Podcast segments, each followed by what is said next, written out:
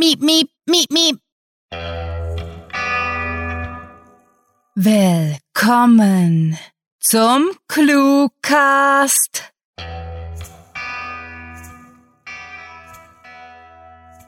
Willkommen, willkommen im Cirque de Literature. Vorhang auf und Manege frei für die fünfte Staffel, in der wir euch fabulöse, magische, atemberaubend grandiotastische Inhalte präsentieren werden. Tretet näher und staunt im April über unser extra langes einjähriges Jubiläum sowie die hundertste Episode. Im freien Fall und mit Salto Mortale dürfen wir im Mai fünf Literaturartisten aus unserem Schreibwettbewerb in der Manege begrüßen. Und auch der Juni wird gigtakulär, denn wir zelebrieren im Hochseilrausch die Crème de la Crème des Lebenszirkus all die Geeks, Nerds und jene, die das Trapez nicht bloß von schwindelerregenden Vorführungen kennen. Vorerst wünschen wir Audiobändige euch aber mit Pauken und Trompeten viel Spaß mit der Kurzgeschichte. Ja, viel Spaß damit kann man bei dieser Geschichte schlecht wünschen. Um, ja,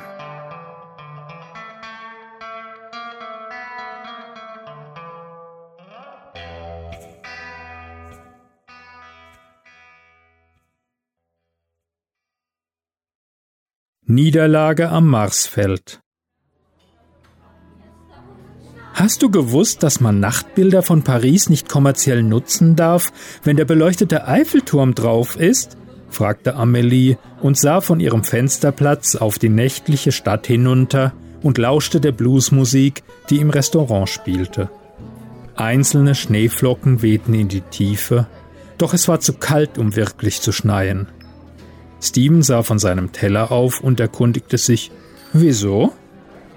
Er hatte sich längst daran gewöhnt, dass Amelie ein unerschöpflicher Brunnen an unnützem Wissen war und hatte seinen Spaß daran, hier und da immer wieder zufällige Fakten zu hören zu bekommen. Ganz einfach, erklärte sie und legte die Gabel weg, während sie sprach. Die Firma, die für die Beleuchtung zuständig ist, hat diese markenrechtlich geschützt. Steven musste lachen und meinte dann leiser und etwas peinlich berührt, als sich einige Gäste neugierig nach ihm umgewandt hatten. Man kann heutzutage wirklich jeden Mist mit einem Copyright- oder Trademarkzeichen abstempeln. Amelie nickte und strich sich abwesend ihren Minirock zurecht, bevor ihr Blick, so als wäre sie in einer anderen Welt, durch das Restaurant wanderte. Steven schwieg und beobachtete sie, eigentlich stammte sie aus Paris, doch es war Jahre her, seit sie das letzte Mal hier gewesen war. Im letzten halben Jahr hatten die beiden Freunde die halbe Welt bereist, hatten die Sphinx gesehen, die griechischen Tempel, Savannen und indische Märkte. Amelie spielte mit ihren kurzen blonden Haaren, vielleicht weil sie sich noch nicht an ihre Frisur gewöhnt hatte, bevor sie wieder nach der Gabel griff und Steven seufzte. So viele Erinnerungen eine so lange Freundschaft. Sie kannten sich schon seit bald zwei Jahrzehnten, und die zierliche Französin, die den Großteil ihres Lebens in Amerika verbracht hatte, war für ihn wie eine kleine Schwester geworden. Er hätte sich nicht mehr an einem Abend an all ihre Abenteuer, Erlebnisse und Gespräche erinnern können, und doch schien es ihm so, als ob er dies heute tun müsste. Weißt du noch, als wir im Wald unter einer Eibe gesessen sind und ausgeharrt haben, nur in der Hoffnung, das Gewitter ginge bald vorüber? fragte Steven. Amelie nickte und musste lachen, doch es klang nicht wie üblich hell und wurde von einem Hustenanfall überschattet. ja, das war ein ziemliches Abenteuer. Wer geht denn auch an einem Tag wandern, an dem die Wetterprognosen so schlecht sind?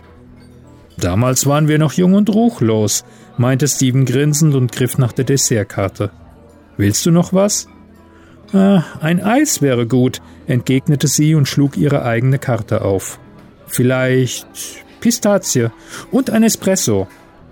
Klingt gut, entgegnete er, bevor er den Kellner zu sich winkte und für sie beide bestellte. Als er wieder von dannen geschlurft war, meinte Steven, na, der war mal mürrisch. Nicht so gruselig wie der in dem Landgasthof in England, als wir eine Autopanne hatten, sinnierte Amelie.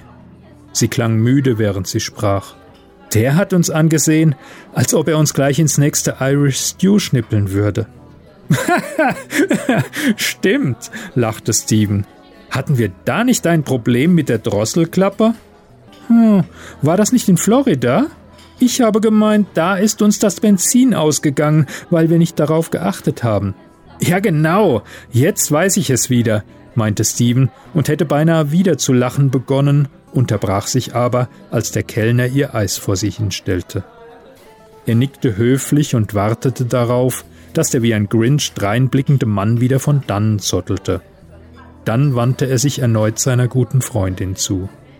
Sie zupfte wieder etwas an ihrer Frisur, doch sie wirkte grüblerischer als zuvor, so als würde sie an etwas denken, über das sie nicht sprach. Sag mal, Lee, begann er, und sie sah erstaunt auf, da sie den Spitznamen schon seit längerem nicht mehr gehört hatte. Was? Du hast doch jahrelang in dieser Stadt gelebt. Wie kommt es, dass du nie auf dem Eiffelturm gewesen bist? Ich habe immer gedacht, dass ich dafür noch Zeit haben würde, murmelte Amelie müde, lächelte aber wieder. Und wie du siehst, hatte ich recht. Stephen nickte und hatte das Gefühl, als stecke ihm ein Kloß im Hals, während er zusah, wie sie langsam ihr Dessert aß. Das letzte halbe Jahr war das verrückteste gewesen, was er je erlebt hatte.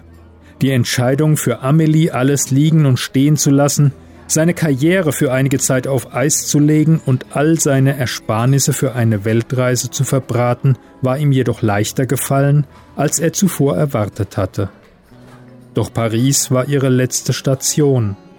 Dies war wahrscheinlich ihr letzter gemeinsamer Abend. Wehmütig beobachtete er, wie seine Kameradin den Löffel weglegte, und erinnerte sich an all die guten Zeiten, die sie zusammen verbracht hatten, an alle Erlebnisse, Abenteuer und gemütlichen Abende vor dem Fernseher. Es ist soweit, sagte sie leise und bedeutete dann dem Kellner, dass sie bezahlen wollten.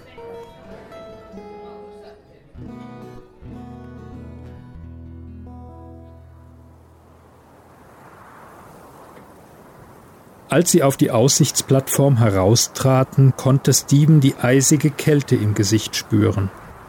Etwas in ihm zog sich zusammen, und er verspürte den Drang, dass er um sie kämpfen müsste. Doch er stand nur wie erstarrt da. Amelie, die um einiges kleiner war als er, sah zu ihm auf und lehnte sich an ihn, bevor sie mit schwacher Stimme sagte Es ist okay. Alles wird okay.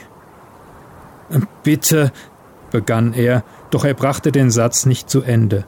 Er durfte jetzt nicht schwach sein, nicht nach all den Jahren. Das war er ihr schuldig, das hatte er ihr versprochen. Nein, ich muss das tun, flüsterte sie. Mach dir keine Sorgen, du wirst klarkommen. Steven versuchte die Tränen zu unterdrücken. Ich weiß es nicht. Amelie umarmte ihn und sah dazu auf die nächtliche Stadt hinaus. Ich habe es schon getan, als du nicht hingesehen hast. Ich habe die Pillen ins Eis gemischt. Steven schwieg und hielt sie fester. Er wusste, dass es nur noch Minuten dauern würde. Ich habe mich so entschieden, sagte sie leise. Es geht zu Ende, und du wusstest, dass es unsere letzte Reise sein würde. Ich will nicht in einem Spitalbett sterben. Es ist gut so. Steven stand da und umklammerte seine beste Freundin ein letztes Mal. Wahrscheinlich, dachte er, würde er nicht loslassen können, wenn ihr Körper zusammensackte und ihre letzte Reise ein Ende fand.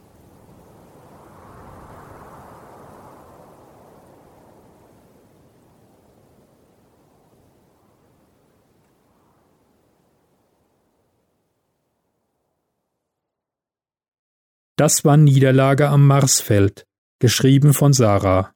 Für euch gelesen hat Klaus Neubauer. Diese Kurzgeschichte spielte am vorgegebenen Setting Eiffelturm und beinhaltete die Clues Drosselklappe, Sphinx, Minirock, Blues und Eibe.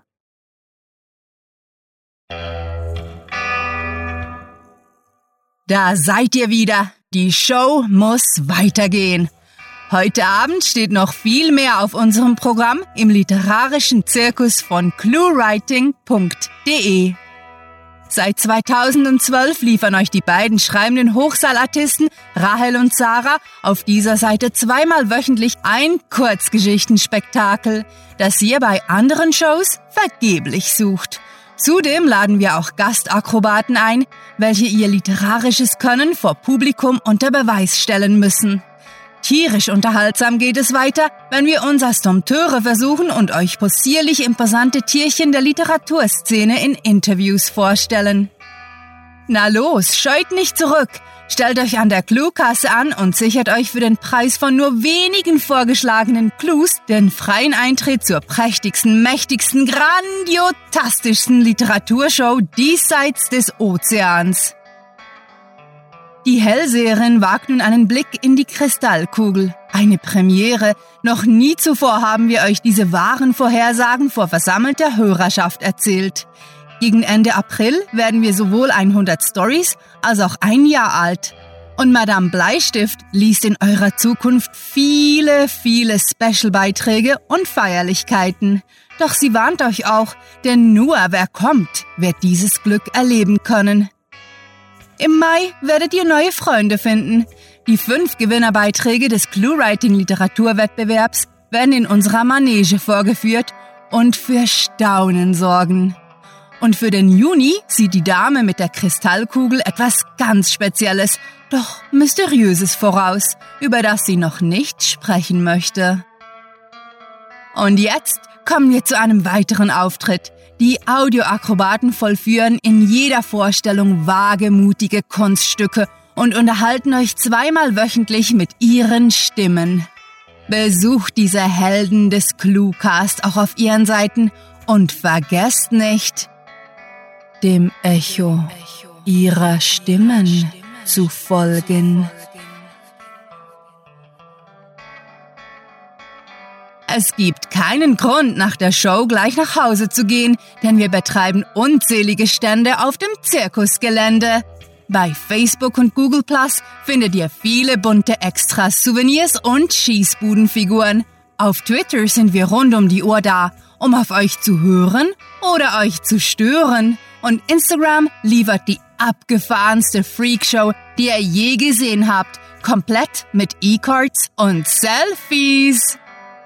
Alle, die unsere Tourdaten schon vergessen haben, abonnieren uns am besten auf Stitcher, iTunes oder TuneIn, denn wir gastieren zweimal pro Woche in eurer, ja, eurer Stadt. Nicht vergessen werden soll hier YouTube, wo der geneigte Besucher eine extra Portion Zuckerwatte fürs Auge finden kann. Oh, uns ist ein Audiolöwe entlaufen. Wir müssen ihn unbedingt einfangen. Schnell, schnell, flüchtet! Aber kommt immer am Montag und Donnerstag wieder, denn The Show must go on.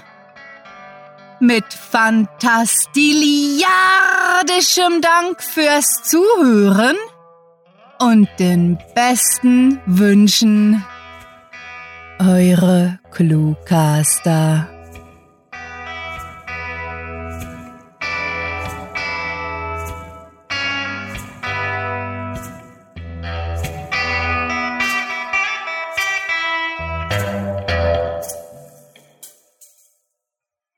Jetzt denken wir alle mal outside the box.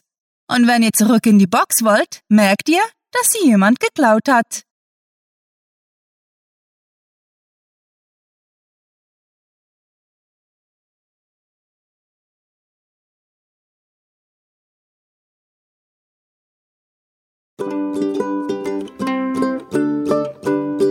Hallo, liebe Cluewriterin. Cluewriterin. Oh, with American accent today. Sorry. Hallo, liebe Cluewriterin. Verdammt und zugenäht. Hallo, liebe Rahel und Sarah.